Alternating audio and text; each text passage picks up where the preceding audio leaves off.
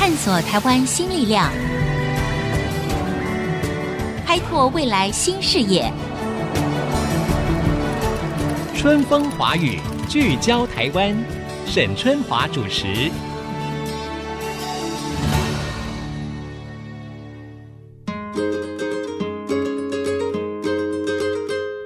各位听众朋友，大家好。欢迎收听《春风华语》，聚焦台湾，我是节目主持人沈春华。事实上，我们节目呢，每隔一阵子哈，都会为听众来聚焦不断变化当中的两岸关系。这也是我们台湾在打造更强大的竞争力，还有国际的能见度当中呢，可以说是牵动我们震惊发展的一条敏感神经。尤其是近年来这个共军的军机啊扰台事件哈，不断的发生，而且非常的频繁。呃，那么因应这个状况呢，我们国防部呢，从二零二零，也就是去年的九月份开始，就已经在官方的网站当中呢，开辟了一个即时军事动态的专业啊，就是希望说以比较公开透明的资讯来回应民众的一个焦虑嘛，哈。那我们到底应该怎么样看待中共军机的扰台事件？尤其是在美国拜登总统上台之后，中美台三方的关系又面临了什么样新的变数？跟考验呢？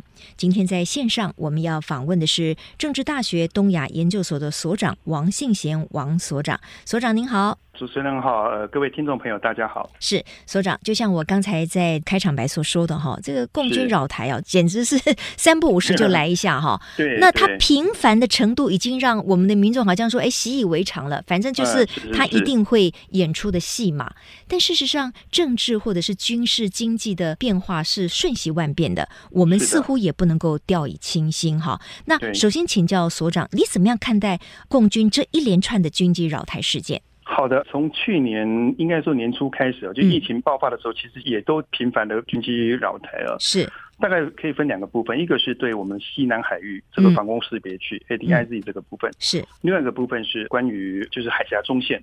那我们最近看到比较多是属于前者，就是对于西南海域。西南海域是，嗯，对。有几个特色哦，第一个就是它频繁的出现，而且是不同的机型。嗯，呃，它有包括轰炸机、有反潜机、有侦察机、有战斗机等等等，好，不同的机型。嗯，而且最重要的是，它从不同的战区，包括啊东部战区、南部战区，甚至有可能是从西部战区出来。啊，那它分别会有一些不同的意义在。嗯，它这么频繁出现的原因到底是什么？哦，我想大概可以做几个归纳。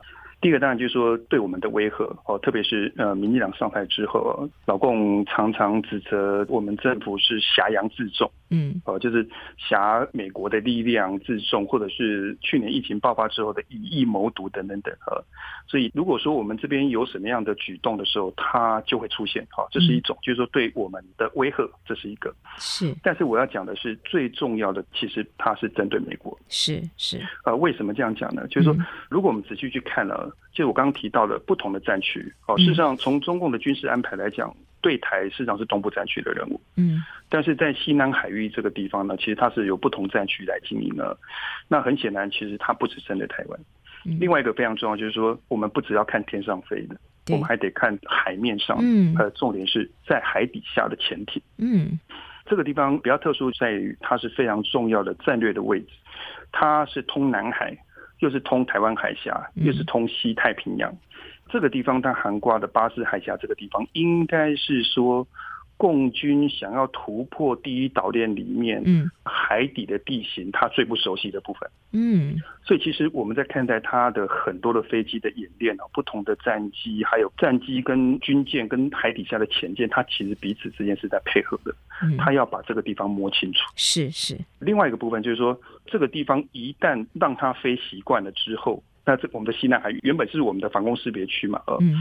那飞习惯了之后，就会变成一个很危险的状态。对我国来讲啊，它可以把南海的议题跟两岸的议题给区隔开来。嗯，原本可能南海议题跟两岸议题它是联动，好，如果这个地方让它给占了之后，对，就大家习以为常之后，就会变成是一个继承的事实。嗯嗯，甚至包括我们以后对于东沙或太平岛的运补就会出现一个问题。嗯嗯嗯。那我觉得这一种做法其实是习近平一直以来的做法了哈，就是说我们在观察习近平很久的时间，他是一直正反合，他是冲的很厉害，他就冲突妥协在冲突，就是那种。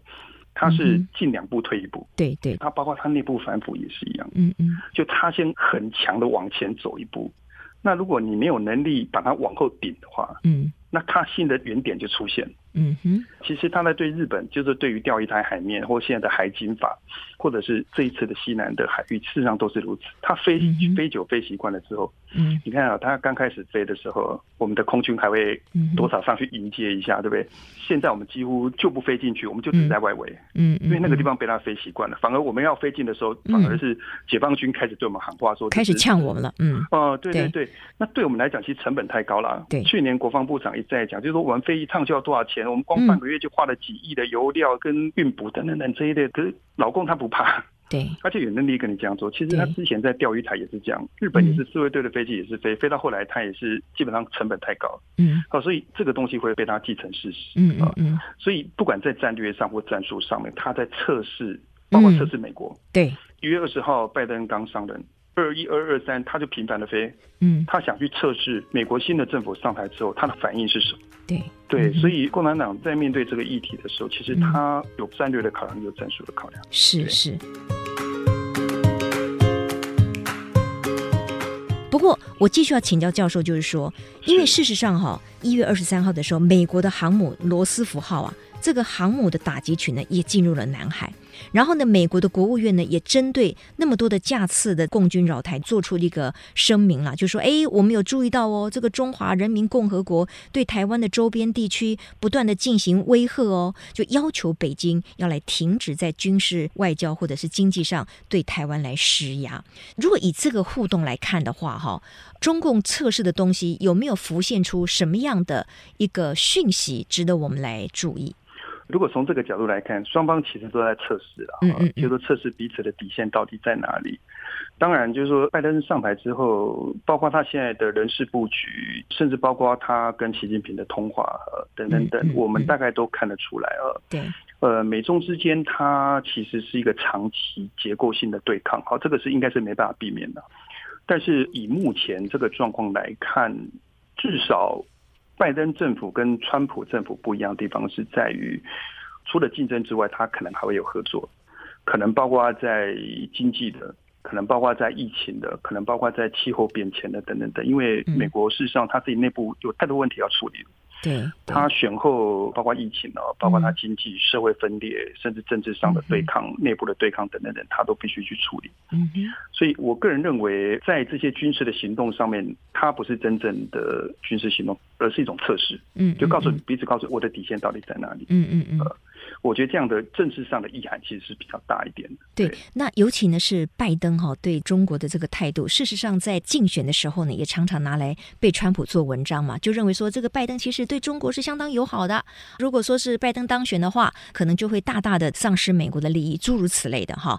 那但是呢，我们看到了拜登在上台之后，我不知道所长您有没有比较明显的观察出，到底拜登的中国政策的主轴是什么？还是他还在摸索当中？这个主轴浮现了吗？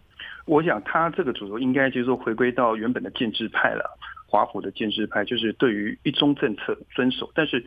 对于台湾的关系，甚至包括香港、包括西藏、包括新疆等，他也非常非常的重视。嗯，嗯，也就是他那一道红线就是画出来，是呃，就是关于自由、民主、人权等这些东西，他是会遵守的。嗯嗯嗯嗯，对，但是他不会回到川普那个时期的完全对抗的状态。嗯嗯，我想从他的人事安排大致上都可以看出这一点。OK，好，今天呢，我们在线上访问的是正大东亚研究所的所长王信贤所长。那针对近来两岸的关系，尤其是共军不断的扰台哈，以及在拜登政府上台之后，我们美中台三方是不是出现了一个微妙的关系的这个变数跟变化呢？广告之后再继续收听春风华语，聚焦台湾。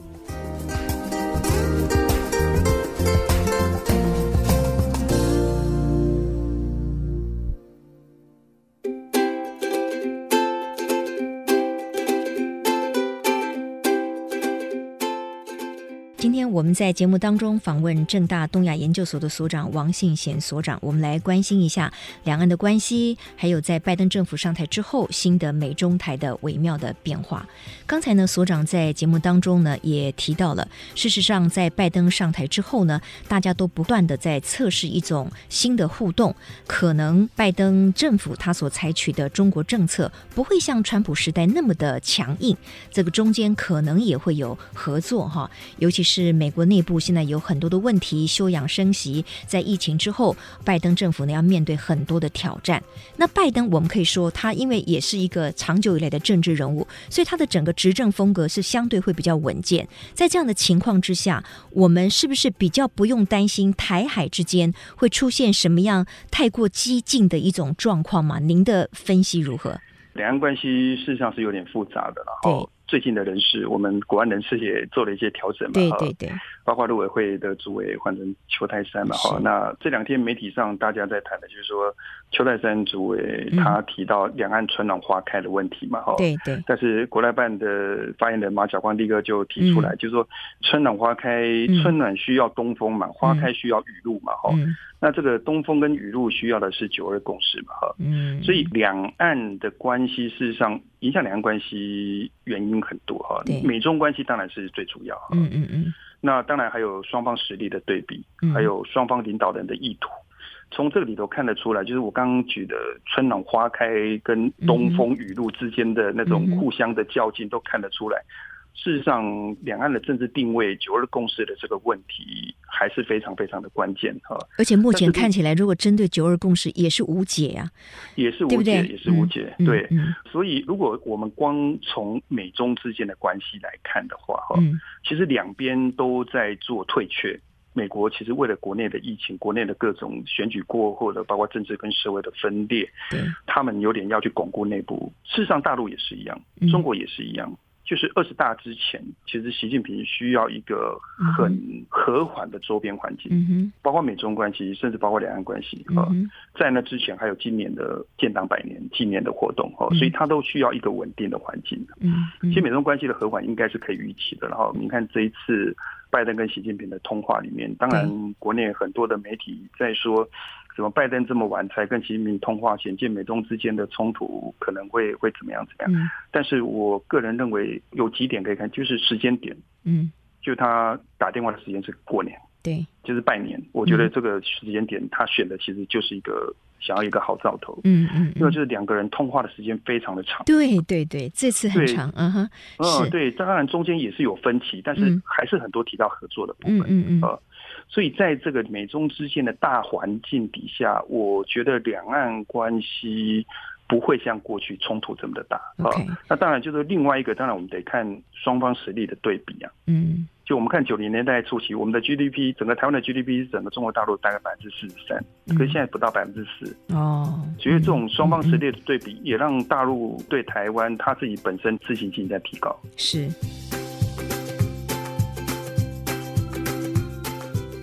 当然了，我们提到了，就是说，美国在选后呢，他们面对了很多的问题，所以对于拜登总统来说，他当然要比较稳健的哈，包括两岸的关系，或者是中国政策、对台政策等等。可是反过来说，别忘了，中共其实他也面临了很多的压力跟挑战。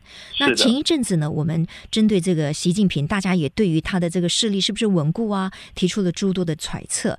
那在去年十月底的时候，其实中共才刚刚发布了“十四五”哈。就是第十四次的五年规划，是不是可以请教王信贤所长？就是说，如果我们从他未来五年的这个规划当中，我们可以看到中共是不是也感受到在美中角力当中，他们也有一个新的一个威胁，尤其是世界各国禁用或者是封杀中国企业之后，那中国又要如何突围呢？那也请教授来分析一下。好，这一次的十四五规划。应该说，整个十九届五中全会，它意义还蛮重大的。嗯，意义重大在于，就是说，二零二零年是中共第一个百年，就是它要全面建成小康社会，建党建党百年了哈。对，建党百年，嗯、还有“是三五”规划的收官年啊，所以意义是非常重大。所以习近平一直在讲，就是说，现在是一种百年未有之大变局。哦，包括二零一八年春开始的美中正式的对抗，嗯，再加上这一次的疫情啊，所以这次“十四五”规划的制定跟以前不一样，他还提出了要推出二零三五远景目标，嗯。这个是意义非凡，就是说，他想在这个百年未有之大变局的状况底下，他怎么去提出未来的规划？而且这未来规划不止五年，对，他还要到二零三五年，对，二零三跨了十五年。呃，当然就是说，在这一次的“十四五”规划，还有这一次的开会里面，我们看到的东西就是说，有一个很重要的主轴，当然是经济发展是一个主轴，好，就是疫情过后的经济发展。另外一个是关于战胜疫情这件事情。刚才主持人也提到，就是说很多人在猜习近平的权力到底稳不稳哈、嗯嗯？我觉得这个是没有意外的哈，权力是非常非常稳的了哈。应该这样，就是说权力跟权威是两个不同的概念。哦，他在美中贸易战，在国内的经济似乎进入新常态下行的状况底下。或这次碰到疫情，他的权威受损，但是权威受损会让一个集权的领导人更想再去集中权力，嗯，所以他的权力其实是没有问题的哈、嗯。是，反而习近平透过这一次的中央委员会再次确认他的功绩跟权力，嗯，这在中共党史里头是一个很重要的事情，就是说。有一些领导人常常透过一些重要的会议来巩固自己的权利，嗯，就本来应该是要受到检讨的，反而是透过会议，像这一次的会议，其实就是在巩固他自己的权力。是是，非常明显的，就是在这一次的“十三五”规划到“十四五”的中间，他在这次的会议里头，其实已经有一些东西开始展现出来了。嗯嗯嗯，就是说，呃，到底他要怎么去突围的问题啊？嗯嗯，其实他设下了一些目标，然后就是长远的政策。包括刚才我们提到二零三五的问题，他认为二零三五是基本实现社会主义现代化。嗯嗯嗯。哦，整个国家整个 GDP 还要再翻一翻。嗯嗯嗯。以作为二零四九，就是第二个百年，就是建国百年，要达成社会主义强国。嗯。就是变成中华民族伟大复兴。是是。那在这一次的十四五规划，我们看得非常清楚，有几个主轴的哈。第一个当然就是说，他提到是。内外双循环，内外双循环。啊，刚刚主持人也提到，就是说，在这次的美中的贸易战，到底给中国，就中国到底得到什么样的教训？嗯嗯。那这个教训当然就是说，它不能太仰赖对外的贸易，它必须要去。调动自己的内需，包括产业结构的更改，包括内部的内需要提升，要调动它的消费等等等，哈，这些全部都是。嗯，第二个就是说，美中贸易战给中国大陆非常大的教训，那当然是关于科技的问题。对，这次包括中兴，包括华为，包括好多被列入黑名单了，甚至有些可能做摄影机的镜头的，什么海康威视、大华等等，这全部都是。那这个东西就是让他在这次“十四五”规划里面有一些包括创新强国、科技强国等等等哦，这些概念提出来，就是说这些技术不能受制于人，像晶片的问题，我们台积电护国神山嘛，哦，对，就是光台积电不能供应华为，那让中国大陆的它的好多甚至影响到全世界，包括车用晶片等等等哦，那中国大陆自己也在反省这个问题，可是半导体它也做不来，嗯。所以这一次的十四五规划里头，当然也把重点集中在创新跟科技。嗯嗯嗯。另外一个部分，我觉得很重要的是，他提出所谓的高水平改革开放。什么叫高水平改革开放？就是说，他不能无序的改革开放，他要统筹发展跟安全。嗯。也就是说，当你在进行经济改革跟开放的时候，你一方面要注意发展，可是另一方面你要注意安全。这安全可能包括我们刚刚提到的。对于你在科技、在创新、在产业上面的短板，你要去注意，你不能太依赖。例如说，你晶片过去太依赖了，嗯、对对啊，你现在就半导体的部分，你就要自己发展，然后就是统筹发展跟安全。嗯哼。另外一部分是这个发展会危害到国家安全，这个都全部都是要考虑的哈。所以整体来讲，这次十四五规划。它应该有个非常重要，除了中国大陆自己本身内部的经济转型的需求之外，是有非常多在这次美中贸易战里头，中共它得到的教训。嗯嗯，对，这个真的是一个非常重大的议题啊！今天非常谢谢政治大学东亚研究所的所长王信贤所长给我们做这么多的分析，尤其是我觉得所长在一开始提到的哈，就是针对共机扰台的这个事件哈，相信中共呢也是在不断的做测试。可能也是企图要把两岸的议题跟南海的议题，包括东沙群岛哈，来做分割。那会不会飞着飞着就造成了某一种的既定现实？那在节目的最后，我是不是请所长就这个议题来讲？您觉得那我方该怎么样的因应呢？说在我个人认为啊，在于西南海域这个部分，我们现在有点力有未逮啊。嗯，啊，因为对我们来讲成本真的太高了，他三天两头给你飞一次，对，我觉得对我们来讲成本太高，就是包括你油料补给，还有基建的耗损等等等哦，我觉得这个都会有些影响。应该是说，我们在这一个部分还是要联合国际的力量，联合国际的力量，嗯，哦，对，可能包括美国、包括日本、包括东南亚国家等等等，嗯嗯，就是对这一个区域，包括海面上的、包括空中的自由航行权等等相关的东西讲清楚。是是，那反而是我们更加注重的，应该是说。另外一个刚才也提到了议题，海峡中线的问题，这个部分一定要守住。就是我们西南海域的这个部分，我认为真的不好守了哦。那这个部分要结合国际的力量，但是海峡中线，我们这个底线一定要守住。海峡中线一定要守住。海峡中线一定要守住，因为那个东西对我们来讲是非常立即而明显的安全的问题。嗯，嗯，嗯，OK，好。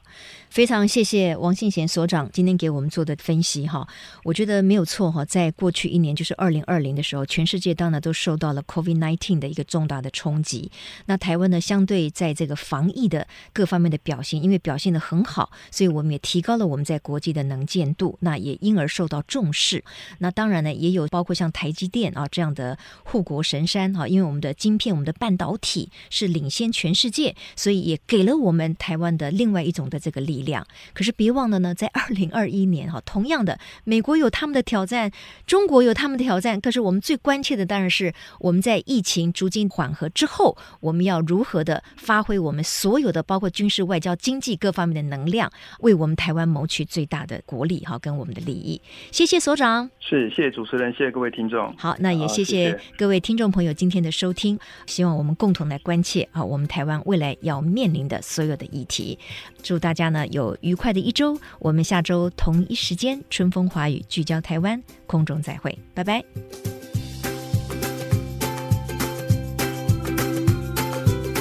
本节目由世界先进机体电路赞助播出，探索真相，开拓未来。